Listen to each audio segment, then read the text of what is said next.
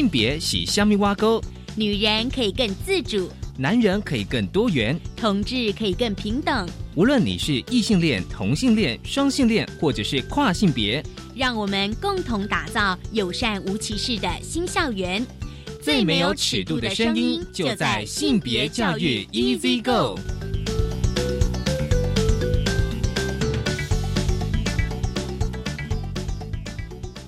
Hello，大家午安，欢迎收听教育电台性别平等 Easy Go，我是文乐，不知道这礼拜大家过得好吗？今天节目内容哦，其实我相信应该很多朋友非常期待。今天的性别慢慢聊，想跟大家聊的是今年的。台湾国际酷儿影展，而今年主题是酷儿台湾。很高兴我们邀请到今年影展的策展人林信宏，信宏来跟我们聊今年的台湾酷儿影展。而今天的性别大八卦，想跟大家聊聊，就是其实这是由妇女新知基金会以及生育改革行动联盟，他们在今年的父亲节之前开了一个记者会，就是给配偶的有薪陪产检假。其实。我们都知道有就是陪产假哦，可是呢，你知道吗？就是在怀孕过程当中呢，就是孕妇她要到医院去产检，可是她的配偶哦，是不是有可以放假，甚至是有薪的陪产检假？稍后我们来分享这个新闻。我们先进行性别大八卦，性别大八卦。今天性别大八卦，想跟大家聊聊，就是妇女新知基金会的会后新闻稿。他们在今年的父亲节前，就是八月七号，开了一个记者会，就是孕产过程配偶不缺席，就是希望有五天的有薪。陪产检假，这是妇女新知基金会跟生育改革行动联盟，他们邀请了跨党派立委共同召开的记者会。其实呢，就是有呃生育就怀孕的过程的女性朋友可以去回想那整个过程，就是说你的配偶是不是跟你同样的去经历这个过程哦。生育改革行动联盟呢，他们曾经访问过非常多的育儿家庭，发现呢，就是爸爸，也就是在没有生产的。这一方的配偶在整个过程当中呢，其实呢是被这个社会文化，还有就是职场制度以及医疗体系忽略到角色，缺乏参与感。其实这边哦，我提出一个提醒啦哦，虽然这个记者会的新闻稿似乎没有提到，就是说我们现在谈到配偶的话，一定有异性配偶跟同性配偶。所以，针对这个呃有心的陪产检假议题的话，大家会想的是爸爸。可是，大家有没有想过说，如果今天是呃女同志的伴侣或者是配偶的话，可能我今天是女性，那可能是我的太太。那我今天怀孕的话，那我太太是不是也可以来享有五天的有薪陪产检假呢？回到这个主题哦，就是说，其实呢，就是说，像配偶或是爸爸未生产一方，其实通常会被忽略掉哦。所以呢，尽管说哦，他们期待伴侣双方一起共同面对怀孕生产的过程哦，但是呢，通常就是得不到任何的支持哦，就会或者说那个支持其实非常小。所以呢，哦，就是呃，妇女心智基金会呢，他们都鼓励说，支持爸爸跟配偶共同养育。然后不能等到孩子出生之后呢，才提供亲职教育哦。那孕期就怀孕期间呢，就应该重视爸爸或配偶的参与。其实我看那个新闻稿有提到爸爸跟配偶，我觉得间接来讲，应该也是有提到同性的配偶，让爸爸跟配偶不必在上班赚钱跟参与产检过程当中，就是产前跟产后，呃，在这种两难哦，去选择说，因为你如果今天哦去陪产假的话，你可能就不能够，你可能就被扣钱哦。所以呢，但是呢，呃，大家来看法令哦，就是说台湾现行的性别工作平等法第十五条规定说，哦，产妇的配偶目前有五天的有薪陪产假，有薪的陪产，就说这其实有薪水，但是却没有任何有薪的陪产检假哦，只有孕妇有五天的有薪的产检假。所以呢，如果配偶要参与产检的话，就必须要请事假。或者是特休假，但不一定有薪，因为你请事假的话，还可能会被扣薪水，所以会变成说工作赚钱以及陪同产检就会有两难，就是你你只能够选择一嘛。可是像在欧洲的法国以及葡萄牙呢，他们的产妇伴侣可以有三天的有薪的陪产检假，那瑞典呢，甚至呢有十天的跟这个孕产有关的假啊，所以我们可以来做参考。而实际上，劳动部其实他们。啊，在二零一九年也有，就是说有相关的，就是呃问卷调查啊，就发现说劳工有高达百分之七十八的人赞成，而即便是工会团体有高达百分之七十是表示赞成有新的陪产减假哦。其实呢，在这个记者会上也有就是爸爸他们分享说，就说其实呢自己太太在怀孕的过程哦。其实是相当的想要积极参与，但是困难重重。为什么呢？因为很多的资讯未教只给孕妇，而为爸爸设计的卫教宣导其实非常少，而且也没有陪产减价的支持。好像说怀孕生产只是妈妈的责任哦，可是我们现在都觉得说应该是就是配偶哦，两个人哦，就说不管是孕妇或者是新的太太，其实呢，他们都是应该有共同来。来承担这样子一个怀孕的过程哦，好像整个怀孕过程是跟爸爸或配偶无关哦。虽然呢，怀孕生产主体是女性，但是呢，其实先生也想面对跟太太一起来面对怀孕过程的压力跟责任哦。那有些妈妈呢，其实呢，她产检还要带上其他孩子，也许她是第二胎嘛，所以第一胎孩子还小的话，她可能就必须要带带那个小朋友去产检，其实更是辛苦哦。所以呢，就是生育改革行动联盟他们就说，从目前台湾的医疗制度以及劳动条件呢，其实都不太支持配偶投入家庭的建构，就是说整个怀孕生产的过程哦。所以呢，他们希望能够透过立法哦，因为其实现在。我国的法律呢，对于这个生产假就产假，其实规范其实已经算蛮完整，但是对于配偶的这个陪产减假，其实是有待修法的。大家可以去思考这个议题哦。就是今天开始跟大家分享的性别大八卦，是要回来性别慢慢聊。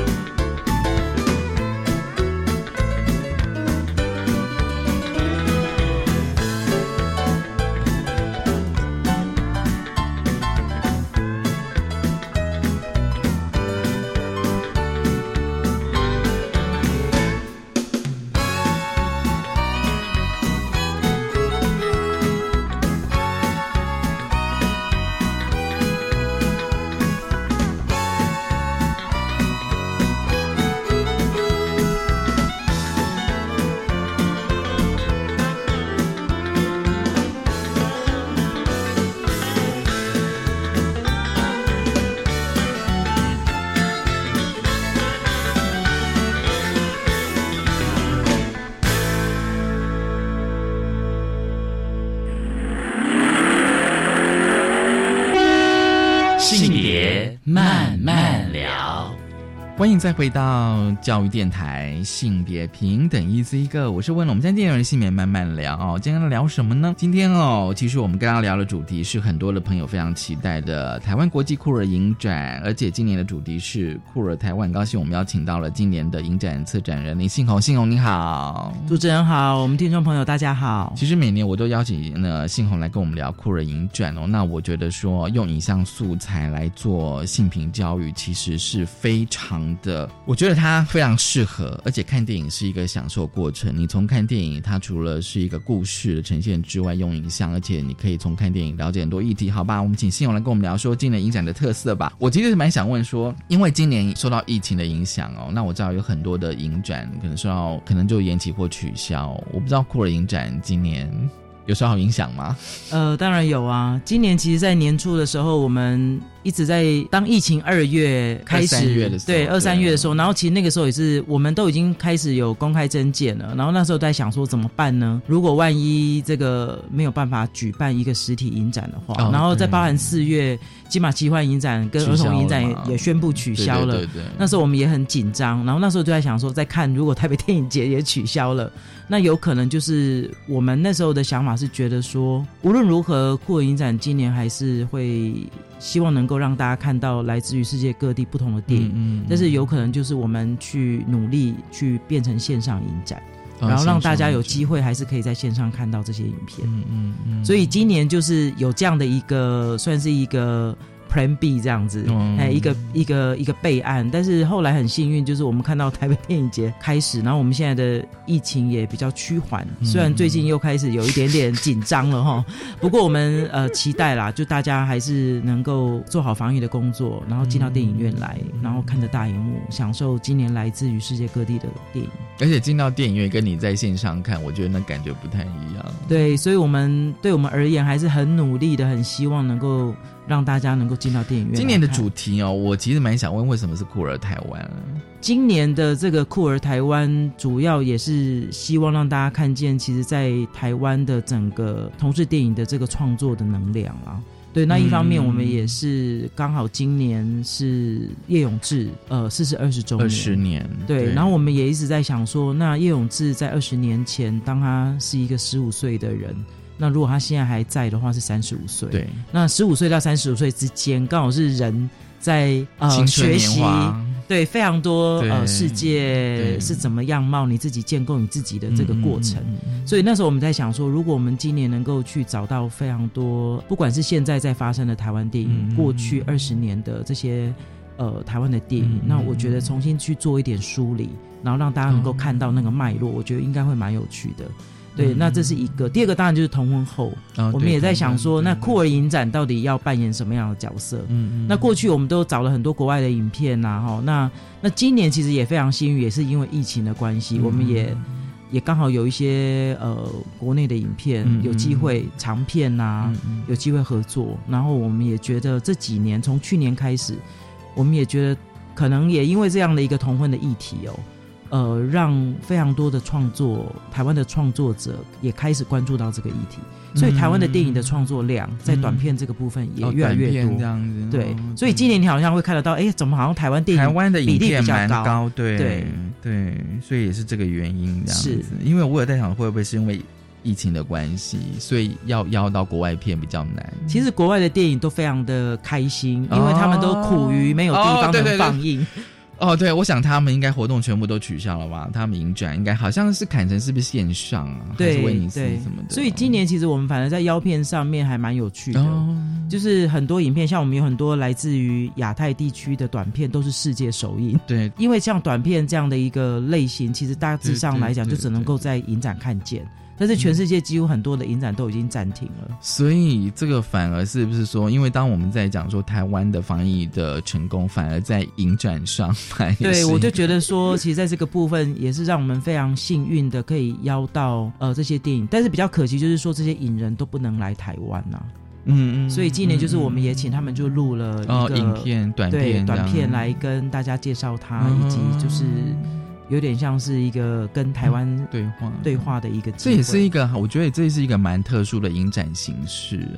对，就是说，如果今天我们希望导演或演员真的不能在台湾的话，也许透过影片的方式。来跟台湾的观众对话哦。那我觉得今年，我觉得库林展有一个让我觉得想到，就是说，好像那个结构性好像跟以前不太一样。对，因为今年我们也在做一个新的尝试啦。有一次同工过后，我们也一直在思考说，那酷儿影展过去的这样的影展形式，比如说十天，然后就是放了非常多的电影，对，然后大家就是要来赶快排片啊，赶快把时间挪出来，很密集的看。对，然后今年 我们就在想说，如果能够把酷儿电影比较日常化。哦，日常化，用一种日常化的概念。那比如说，我们就用六日的时间，然后把时间拉长，在从九月五号一直到十月十八号，嗯呃，台湾同游以前。好，然后接下来我们还有巡回，一直到十一月底。对，那就是透过这样的一个方式，让大家至少在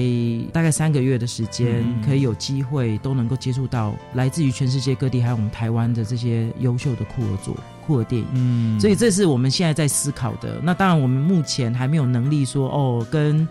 像一那种发行公司一样，就是哦，我每我每个月都有新的酷儿电影出来。哦，所以我目前有点像是一个。还是一个影展的形式，只是我们把影展的一个时间拉长，然后让我们的大家想看酷儿电影的观众，其实他可以比较轻松的方式，嗯嗯用六日的时间来看个一部两部电影，嗯，这样的做法，对，所以就有点像是就是你的日常，你的日常这样子。因为我看一下你们那个呃时间表都是在六日嘛，就是感觉上跟跟前几年的那个排法差异好大，是这样子。而且当然，我也知道，就是说，像我有一些上班族的朋友，他们可能有时候觉得好像也只能够挑晚上或六日。对，然后我自己也觉得，除了说你自己本身是一个影痴啦，比如说一天看个四部五部，像过去一般影展的排法，比如说一天我可能放个五部电影，对对，然后五部都不一样，然后可能这样子十天下来很多的场次，但是对于一般的观众而言，其实那个是一个很大的负担。对，因为他会觉得说，哇，这么多电影，但是我其实能有的去看的，而且有，而且有些影片只放一次。对，对，所以今年也在想说，可以尝试一个这样的做法，有点类院线影展的类院线的概念，这样子，很棒哦。而且我就像刚我们谈说，今年的那个台湾影片特别多哦，而且今年开闭幕片都是台湾的电影。对我们很 lucky，这也是跟疫情有关，跟疫情有关，因为没有太多的影展的竞争，这样子。对，因为当然，如果就这些我们说的这个长片哦，大大部分因为长片的整个花费高嘛，所以其实一定是会走院线比较商业性的放映。那当然就是，如果就一个影展的知名度的考量啊，嗯嗯，大部分的影展可能会想要去金马啦，啊对，去台北电影节，对，所以。我们今年其实也算是很幸运，就是因为疫情，那我们也提早了跟国片来进行联系，然后看看是不是有一些合作的机会。嗯，所以今年也蛮幸运的，就是哦有三部长片，嗯嗯，国呃国内的长片，对，那有一部当然是马来西亚跟台湾合资的的作品，对。然后今年你可以看得到，我觉得现在的，我觉得同温过后，我觉得台湾的创作者。也越来越意识到这个议题的重要性，对，然后相对来讲，可能那个禁忌也少一些了，对，就是说，我觉得关注的人也多一些了。我觉得至少在，我觉得就是说，就我的感觉啊，观察，我觉得至少在二零一八年公投之后，一直到比如说去年的同文通过，至少在同志议题。我知道很多人不愿意谈，可是我觉得至少它已经变成一个公共议题了。是，就说不用像我们，比如说在二十年前，你还要包装一下，还要还要非常的隐晦的来谈哦。所以你说哦，所以那个开闭幕片都是台湾电影，而且是不同类型的。对，是不同类型，而且我也发现，就是说未来这样的一个类型的多元性一定会越来越。越多，对，因为我自己就是觉得那会变成是一种日常的概念，日常的概念，对，就是未未来可能在台湾的电影的创作这个比例上面，或许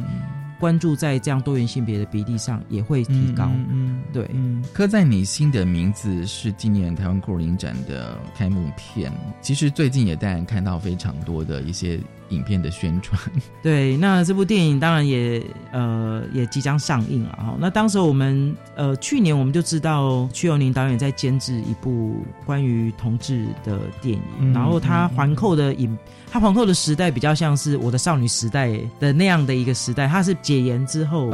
一九八七年解严后的那个时间，所以觉得他又不像反校哈这么的惊悚。对我们今年有另外一部这个来自于南非的惊悚的 军中的这个故事，那那像这部电影，我觉得就是一个带着青春，带着那个时候懵懵懂懂，没有太多同志的资讯，然后呢，呃，男校后来又开放有女生进来。然后两个两个青春少年中间的那个对于情感的摸索，对自我的认同，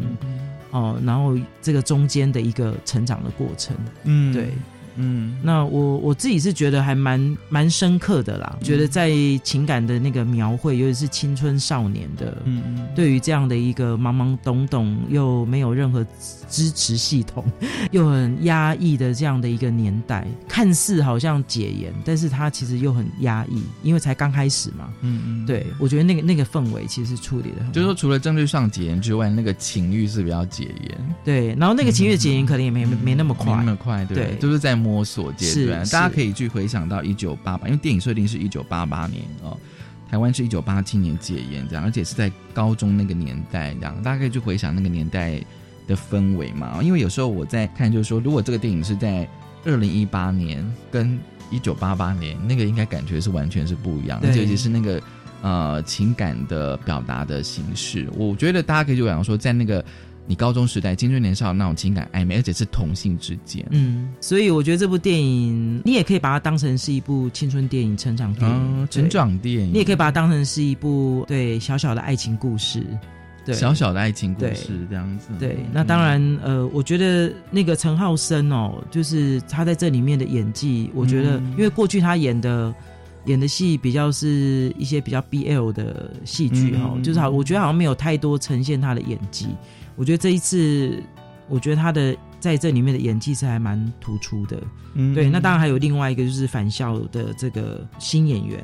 啊，曾静华。嗯，对。我所以我觉得大家也可以去看看现在台湾的年轻世代的演员啊，嗯，对，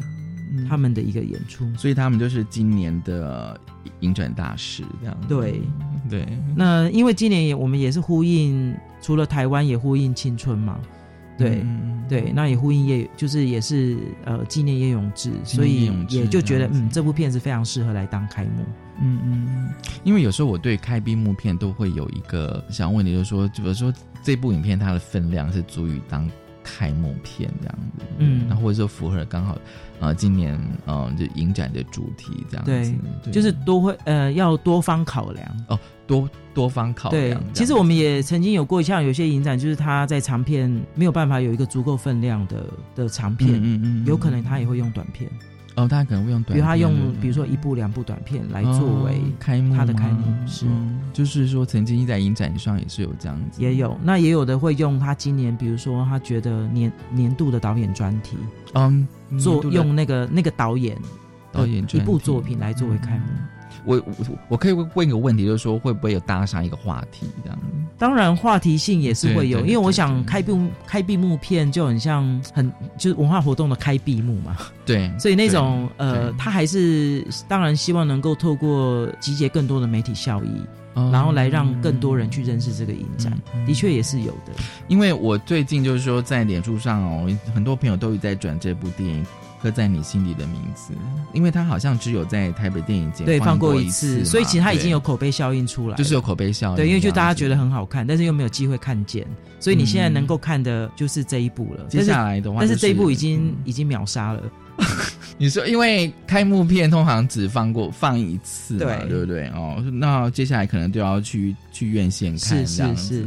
好，我们先休息一下。我们待会想跟就是呃，信友来跟我们聊哦。闭幕片是一个蛮特别电影，叫我觉得它的片名蛮蛮有趣的啊，叫做《迷失安迪》哦，可是它英文叫 Miss Andy，对，Miss Andy，对。然后这个 Miss 有几个意涵？对，是。我们先休息一下，稍后回来。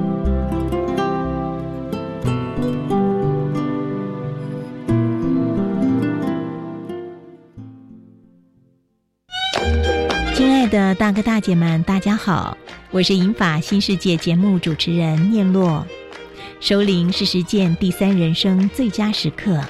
所以在节目中，念洛会收集许多熟龄身心灵多元的资讯，让大家可以在早晨一起快乐学习。别忘了每周一到周五早上六点到七点钟，请准时收听银法新世界节目。一百零九年全国登山日系列活动开始报名喽！爬山的季节到了吗？没错，体育署自九月九号到十月二十五号推出一系列活动，还有最流行的线上登山哦！只要报名参加，不但可以爬山赢健康，更可以抽奖得好礼！哇，太好了！要怎么知道相关的资讯呢？赶快上网搜寻全国登山日，一起来爬山！以上广告，教育部体育署提供。大家好，我是 J J 林俊杰。中秋佳节即将到来，忙着与亲朋好友相聚烤肉时，仍有许多孤单的老人没人陪伴。华山基金会正发起“爱老人中秋亮起来”活动，J J 邀请您付出一点点爱心，帮助长辈安心生活。爱心专线零二二八三六三九一九零二二八三六三九一九。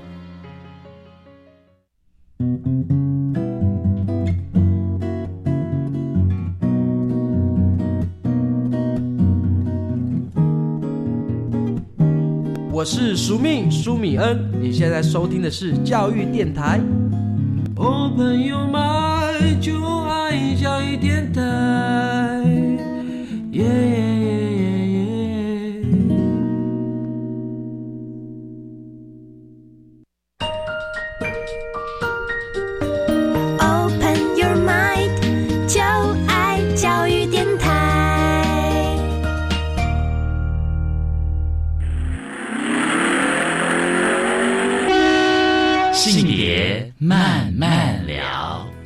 欢迎再回到教育电台性别平等一字一个，我是温龙。我们在进单元性别慢慢聊啊，今天慢慢跟大家聊的是今年二零二零年的台湾国际酷儿影展。高兴我们邀请到了影展的策展人林信宏。这个阶段呢，我们继续来聊就是闭幕电影哦。闭幕电影，我觉得片名其实就让我好多想法哦，因为它英文叫 Miss Andy，但你直接翻译就是安迪小姐，对，或是怀念 Andy，嗯，或者是迷失的迷失，可是中文叫做遗失啦，遗。不是遗失嘛？对，然后中文片名是《迷失安迪》，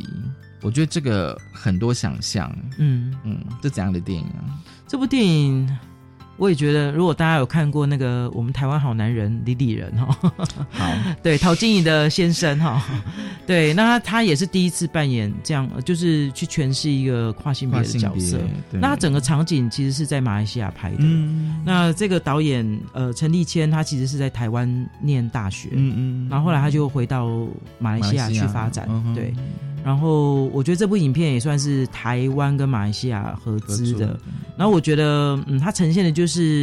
马来西亚当地的一个跨性别的这样的一个处境，跟当地的这种非法移工的处境去做一个。所以我觉得它是一个边缘人的故事啊。那当边缘人跟遇到边缘人的时候，其实应该就是大家会彼此相互支持嘛。但是在这个过程当中，其实我觉得这部片是比较沉重一点的，跟跟这个刻在你心里的名字可能就调性不太不太一样，是气氛完全因为它毕竟不是一部青春电影，对，他是一个中年人，然后抛家弃子之后，然后决定要做自己，然后呢，他开始要重新去面对人生，嗯嗯。面对社会对他的一个观感。然后这中间其实就已经是一个很不容易的过程，嗯嗯，啊，然后有一个非法的这个受暴的女性带着小孩，就在一个好像慢慢慢慢从不认识理解到相互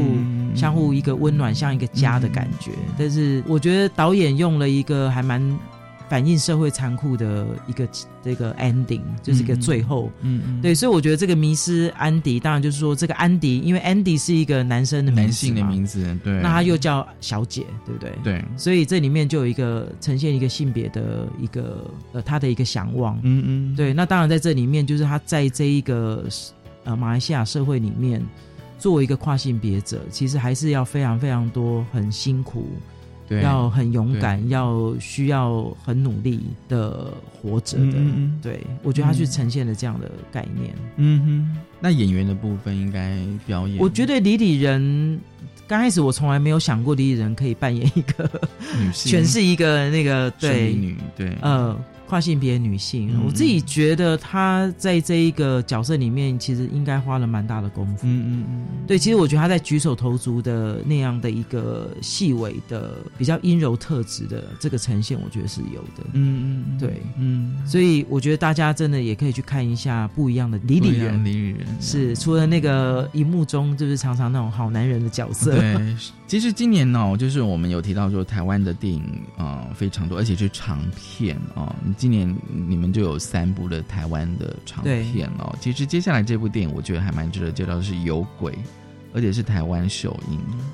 对，呃，林俊华是本身是一个就是专门做编剧的，那他就之前跟曲永林导演有一部《杀人计划》，嗯，对，在谈青少年的。这个同人志的一个部分，那这是算他第一次呃编导的一个一个作品。那刚开始我们听到有鬼，我们想说，哎，是什么？是是鬼片吗？鬼片 对，我惊悚恐怖片吗？我以为是哦，并不是，他就在呈现一个老年的女性同志，女同志，嗯嗯，其实就是大家对她的不理解，嗯，然后就是那个邻居耳语啊，就觉得怎么一个老女人，然后常常就穿着西装，一副很踢模踢样，然后就是。纵使住在那个地方，然后她又不是一个有有钱的女性哈，所以你也可以呈现一个老年女同志的一个样貌，然后就住在那种破旧的顶楼的一个地方，然后因为呃社会对她的这样的一个不友善，所以她也会展现一些对社会的不友善。嗯，所以这里面就有一些呈现那个冲突，所以我觉得这个有鬼就是大家会觉得看到你就很像跨的鬼一样，鬼这样子，对对对，大家就是避之唯恐不及这样子。对，那我觉得这里面就是他又用了一个呃，就是家庭破破裂的一个少女，嗯嗯呃的这个角色，跟他就变成是一个忘年之交，然后慢慢慢慢的让这两个不同世代，呃。我觉得中间有一些对于彼此现在遇到的一个难处、困境，我觉得有点慢慢慢慢的在做一些变化。我觉得还蛮有趣的一个故事啊。嗯嗯，对，嗯，因为我觉得有时候就是，呃，要刻画那个年老同志哦，其实我有时候觉得那个情感的细腻度，哦，因为我觉得有时候就是说，今天你要谈一个，比如说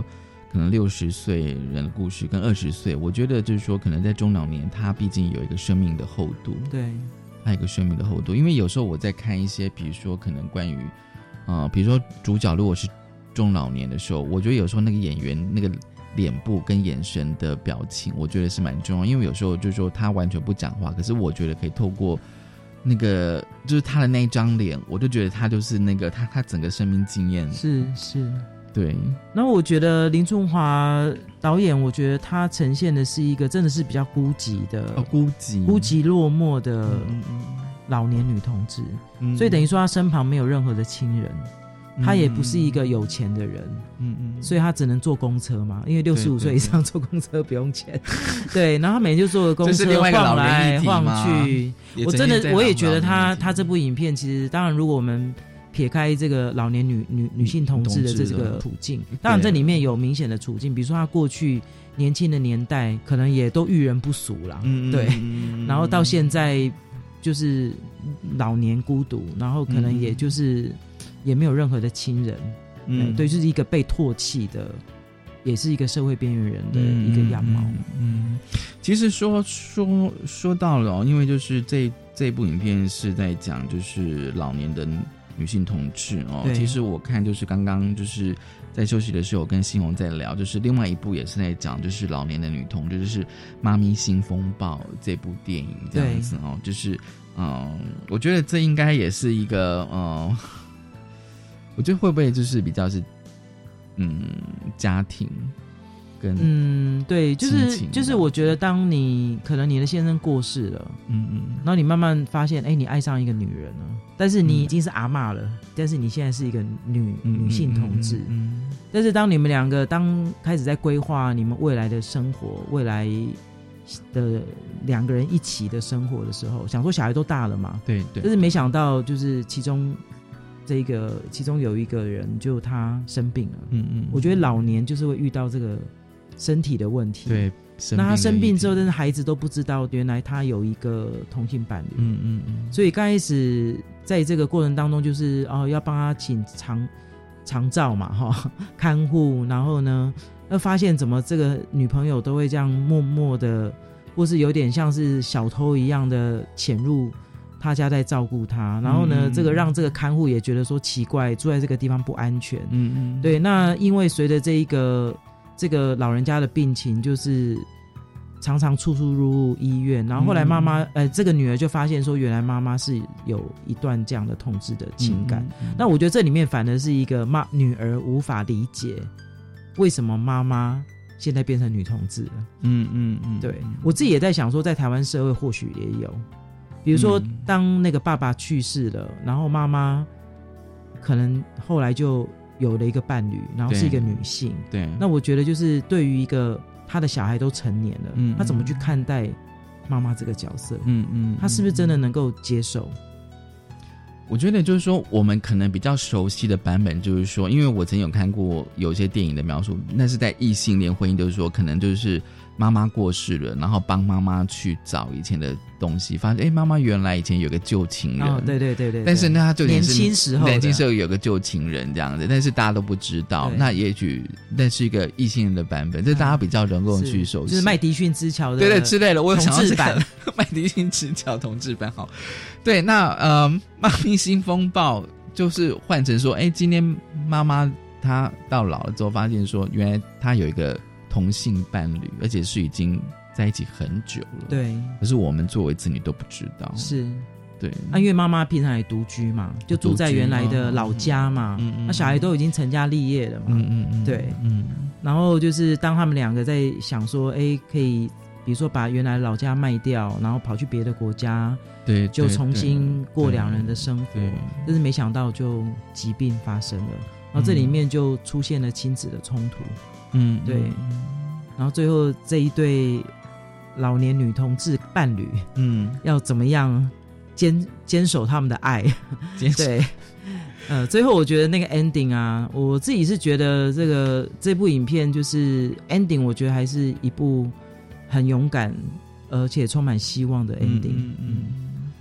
就是我觉得有些影片是希望让观众哦，就是说你前面看了一段非常的冲突、挣扎或悲苦的剧情，那结尾可能大家希望说还是有希望的这样。对，不要这么的好像嗯，让你觉得说好像同性的爱情好像都非常的悲苦哦。其实不见得是这样子。那我觉得今年有一个哦，就是让我觉得比较特别的地方，就是革命放映这个单单元。其实我觉得今年的那个单元的规划，我觉得还蛮有趣的哦。就是有一部就是《挥舞吧彩虹旗》哦，这其实在讲那个就是齐家威。齐家威哦，我相信如果要是有关注台湾同志运动的话，都知道齐家威哦。这应该算是他的纪录片吧？对，其实有一部呃关于齐家威的长片。那我我想齐家威可能或许年轻世代人。认识他是因为同婚，哦对的这个这个他争取那个同婚，当时候那个大法官事先之前的那个辩论。对，然后我觉得大家并不知道说，原来他其实已经奋斗了，从一九八零年代，八零年代，然后孤军奋斗，用他自己的方式，然后他对他有他自己的一种运动的策略，比如说他如何吸引国际媒体来这个逼迫台湾政府，对，去面对这件事情。我真的觉得，哎，其实齐家威真的是一个很了不起的人物。嗯，对，那我觉得就是有现在有年轻的导演就愿意花，就是艳遇真的就是来投入。来做一个整理，那我觉得这个也是同婚后，我觉得这个同婚同婚后的现象，我觉得开始会有很多的过去的这些历史的以前被隐没的这些历史人物啊，我觉得慢慢慢慢应该就会有浮现，对，都会透过各式各样的艺术的形式，然后让大家。更加的了解哦，应该说就是说，在至少在八零年代左右，就是原来我们的那个台湾的同志运动有非常多的前辈是在奋斗跟努力，所以才能够走到今天你二零二零年看到的样貌。对，所以到他现在，你看齐家威到各个全台湾的同志游行，他一定是爬在最高最高的地方。其实我有时候想要，我好像都要想问他说，挥着彩虹旗，对，他是怎么做到的？他他就会事先先去做场刊呢，等于说在游行的前一天，他就已经先去看看，说我这个路线我要因为有些大楼高楼，有些大楼你是进不去的，所以他的做法就是他反正只要有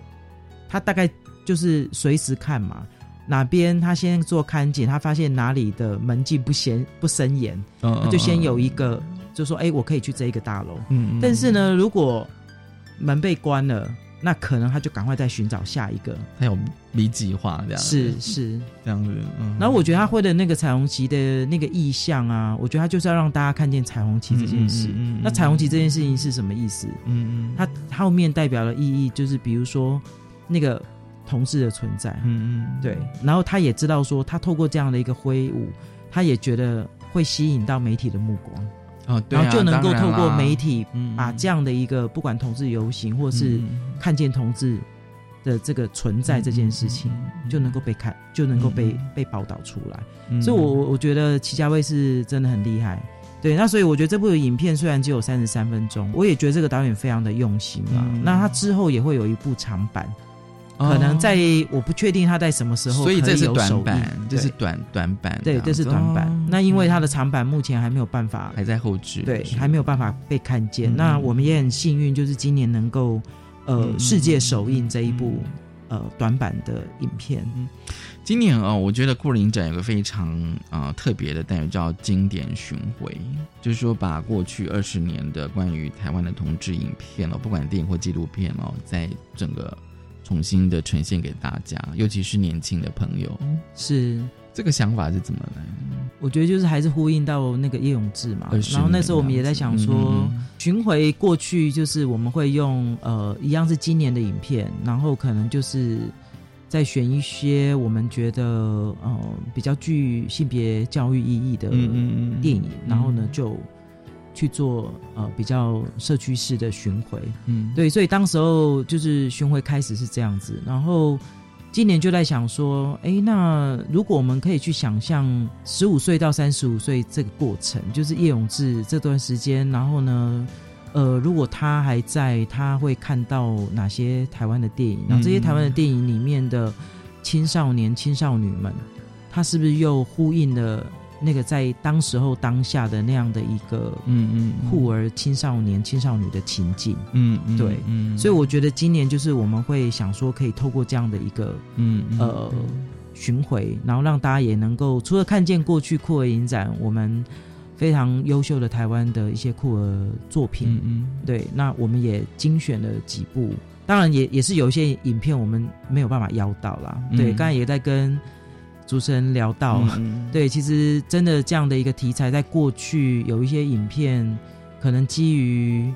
他个人私密，可能基于这里面的剧中人有了一些变化，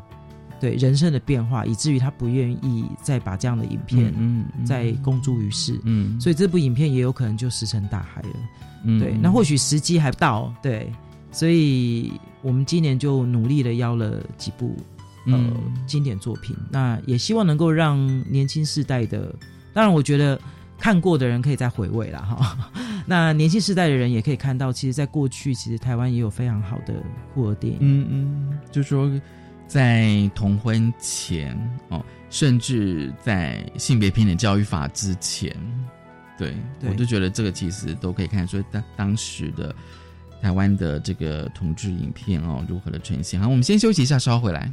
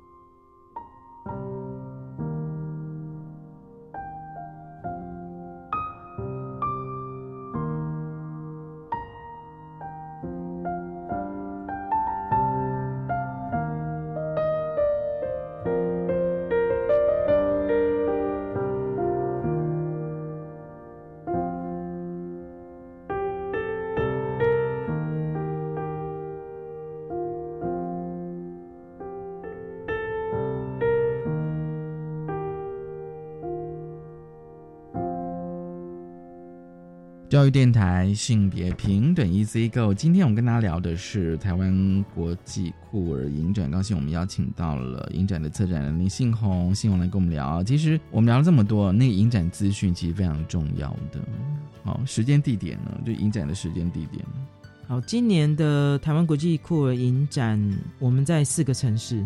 嗯，对，台北、桃园、台中跟台南的星光影城，嗯，那主要就是今年想说跟一个影城连锁的影城做一个合作，然后也能够在四个城市去做这样的一个呃合作看看这样子。那时间是九月五号到十月十八号，嗯，然后就是呃六日的时间，六日，所以大家可以比较呃比较能够轻松一点的把六日时间呢来看一下酷儿电影。我可以再问一下刚刚问题，就是说，所以就是说，因为刚刚信友讲说，就是类院线的概念哦，我想说，就是说，会不会是说有个概念，是说我们就是周休二日也是可以去看影展的？对，就是周休二日就来看影展，没错。嗯，对，那当然就是呃，因为影展它还是有一个放映次数的限制啊，对啊，放映，所以我们也没办法说真的说哦，我我如果真的像院线，比如说我可能呃这部影片我就在。台北、桃园、台中、台南，我就是各放十次，可能没办法。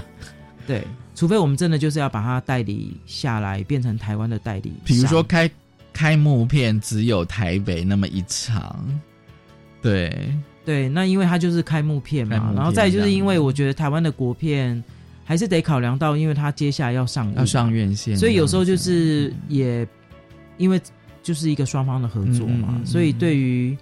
对我们而言，如果能够协助台湾的国片，能够透过影展，能够早一点被看见，然后早一点觉得，就是如果是好片，它一定就是有口碑效益出来。对啊，我觉得也可能够呃让台湾的活络这个台湾电影产业也是很好的事情啊。呃，对，而且是就是关于性别议题的啊，对性别议题，其实刚刚信宏有讲说，就是说。就是同温过后，反而会刺激更多的，就是呃，应该是年轻的电影工作者，就是他们开始去思考这个议题，这样子。嗯，就是说，至少透过影像，就像刚我讲说，其实，在我们的那个教育现场，有时候那个呃影像素材的资源其实是蛮重要的，因为有时候我知道有些老师他可能上课或演讲，他可能需要一个，比如说十分钟的短，即便是十分钟的短片，嗯，但是他可以跟学生直接做讨论跟沟通。嗯嗯嗯，我觉得这个其实。其实是还蛮重要的，所以在接下来就是说，在这个影展过后，你们的十月跟十一月有一个巡回放映的资讯。对，不过我是，不过我觉得今年你们好像是不是都跟独立书店比较合作的？我们今年其实就是既然叫巡回嘛，就是我们尝试各式各样的合作的可能性。那目前这边所看到的只是一个暂时的，我们目前在。这个手册送印前，嗯嗯嗯，呃，已经敲定的。但是其实除了这个之外，我们还有其他，对，所以就是说大家可以锁定我们的官网跟粉砖，嗯，对，因为我觉得一定会陆陆续增加的啦，陆续增加。对，因为我们的那个巡回的专员还在努力各个县市，然后看看是不是有一些合作的空间的机会，对。我印象中哦，就是呃巡回哦，就是因为其实也有很多朋友都是说，因为影展哦，就是通常都会只在大城市、大城市放映嘛哦。可是问题是，如果说我今天如果住在云林，比如说我可能住在一些就说没那么都会的县市的时候，可是我可能还是有类呃类似像酷儿影展这样的需求。那这个呃巡回放映的话，它有就有它的效应。嗯，对对。不过我们今年的巡回的影片呢，嗯嗯其实我觉得。如果大家就是今年巡回影片，你是在那个台北、桃园、台中跟台南看不到的哦哦，真的是的。所以也就是说呢，大家如果想要看这些，是神秘场。如果大家想要再看这些巡回的电、巡回的影片，就刚才提到，就是我们整理了这二十年来的台湾的短片，对，过了短片，那你可能就要到巡回去看了。所以就是未来除了呃场次公布呃资讯之外，也会有片片单。影片。对，就是可能哪一个地方放什么样的影片，嗯，对，嗯，但是不会是酷儿影展的影片，哎，会啊，就是现在这些这些就是这些酷儿影展的影片，只是就是说这些巡回的影片，嗯嗯，只会在巡回放，哦，只会在巡回，所以也就是说，其实呃，我想酷儿影展一直很努力，不是只是一个单程的影展啊，也是希望说，虽然台湾呃说大不大，说小不小，但是尽尽量让大家可以就近去看到一些电影啦。对，所以我们可能尽量在四成的电影的放映之外，嗯嗯，然后再去做巡回。那当然你是四成的这些观众，你当然也可以去，因为可能有一些巡回的电影你没有看过，对啊，那你可以到，你可以选一些就近的地方，顺便当旅行。对，我们现在也要刺激一下国内的旅游啊，刺激上国内旅游。你一直说就是。比如说到某个县市小旅行，也可以去看那个库尔影展的巡回放映，这样子也也可以变成你的行程之一。对，所以今年巡回放映的影片是只有巡回放映，嗯，看得到。嗯，在台北、台呃台北、台中、台南、高雄就不一定。哎，台哎不对，台北、桃园、台中、台跟台南。对，时间是十月二号到十一月十四哦，是。库尔影展的巡回放映哦，是那酷儿影展的时间是九月五号到十月十八哦，就是每周的六日哦，在台北、桃园、台中、台南的星光影城。哇，我觉觉得说你们一口气可以有四个地方的放映，那个觉得你们都好辛苦。所以这次也是想说，哎，如果跟一个比较连锁的戏院来做这样的合作，影城这样，对影城，对，或许这也是一种方式啦。嗯，对，嗯。今天真的很高兴哦，就是呃，库尔影展的策展人林心勇来跟我们聊哦。今年的库尔影展的主题是库尔台湾，其实呃，相关的讯息跟最新的动态都在粉砖上哦。我我我有发现，就是每天都有新的讯息这样子，嗯，然后你也可以在就是粉砖就是下载就是电子的手册，对哦，里面有非常多的更详细也比较精彩的影片的介绍，还有影展的资讯。谢谢信宏，谢谢谢谢大家收听今天的新美评点一次，一个拜拜。